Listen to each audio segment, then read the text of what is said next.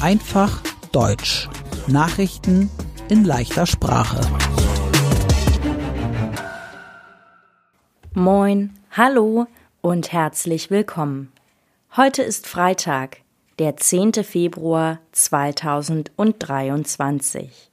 Und das sind die Nachrichten der Woche. Es gab zwei starke Erdbeben in der Türkei und in Syrien. Die Erdbeben hatten eine Stärke von 7,4 und 7,9. Die Erdbeben waren im Südosten der Türkei und an der Grenze zu Syrien.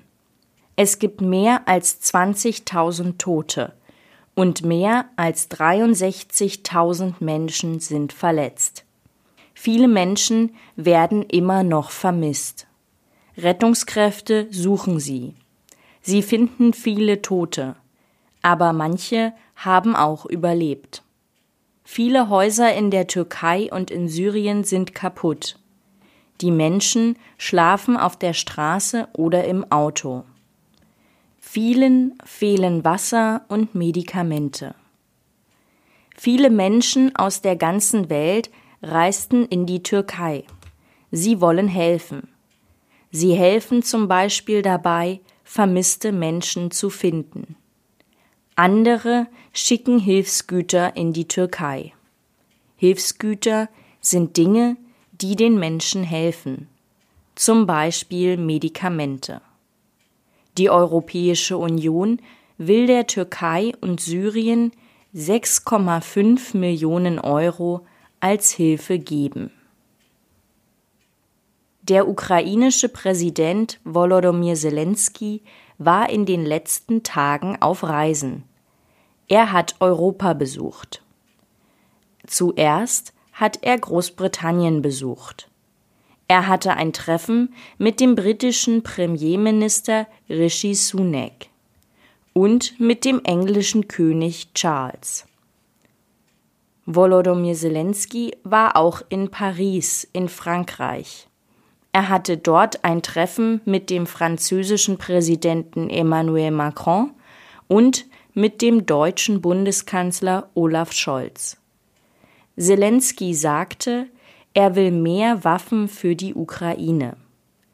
Er sagte auch, er will Kampfflugzeuge. Die britische Regierung sagte, sie will prüfen, ob es Flugzeuge gibt und ob Großbritannien der Ukraine die Flugzeuge geben will. Am Donnerstag war Zelensky in Brüssel in Belgien. In Brüssel war ein Gipfel von der Europäischen Union. Gipfel ist ein anderes Wort für Konferenz. Es ist ein Treffen mit Politikern. Zelensky will, dass die Ukraine ein Teil der Europäischen Union wird. Der Krieg Russlands gegen die Ukraine geht schon fast ein Jahr. In dieser Woche gab es Kämpfe in der ukrainischen Stadt Bachmut. Außerdem hat Russland die Stadt Cherson beschossen. Acht Millionen Menschen haben die Ukraine im letzten Jahr verlassen. Das sagen die Vereinten Nationen. Die Vereinten Nationen sind eine Gruppe aus Menschen aus verschiedenen Ländern. Es sieht nicht so aus, als ob der Krieg in der Ukraine bald zu Ende ist. Experten denken, Russland startet Ende Februar eine Offensive.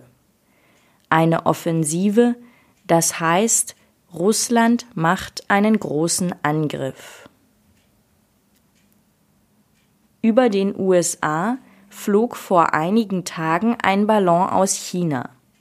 China sagt, es war ein Wetterballon. Ein Wetterballon sammelt Wetterdaten. Aber die USA denken, es war ein Spionageballon. Am Samstag hat die USA den Ballon abgeschossen. Sie haben eine Rakete auf ihn geschossen. Die USA sagen, die Ballons aus China sammeln Informationen, zum Beispiel über das Militär in anderen Ländern. Die USA sagen, China hat ein großes Überwachungsprogramm mit Ballons. Es gab noch mehr chinesische Ballons. Einer ist zum Beispiel über Lateinamerika geflogen. Deutschland prüft jetzt, ob Ballons über Deutschland geflogen sein könnten. Der US-Präsident Joe Biden hat seine Rede zur Lage der Nation gehalten. Diese Rede hält der US-Präsident einmal im Jahr, am Jahresanfang. In der Rede zur Lage der Nation sagt der US-Präsident, wie die Situation der USA ist. Joe Biden redete viel über Innenpolitik und über Wirtschaftspolitik. Kurz redete er auch über China und Russland. Und zum Schluss die gute Nachricht der Woche. Die Deutschen essen weniger Fleisch. Seit sechs Jahren wird immer weniger Fleisch produziert. Darüber informiert das Statistische Bundesamt. Im Jahr 2022 produzierte Deutschland ungefähr acht Prozent weniger Fleisch als im Jahr 2021. Die Gründe? Es gibt weniger Schweine und viele Menschen essen weniger Fleisch. Das ist gut für unser Klima. Mein Name ist Annika Würz. Ich wünsche ein schönes Wochenende.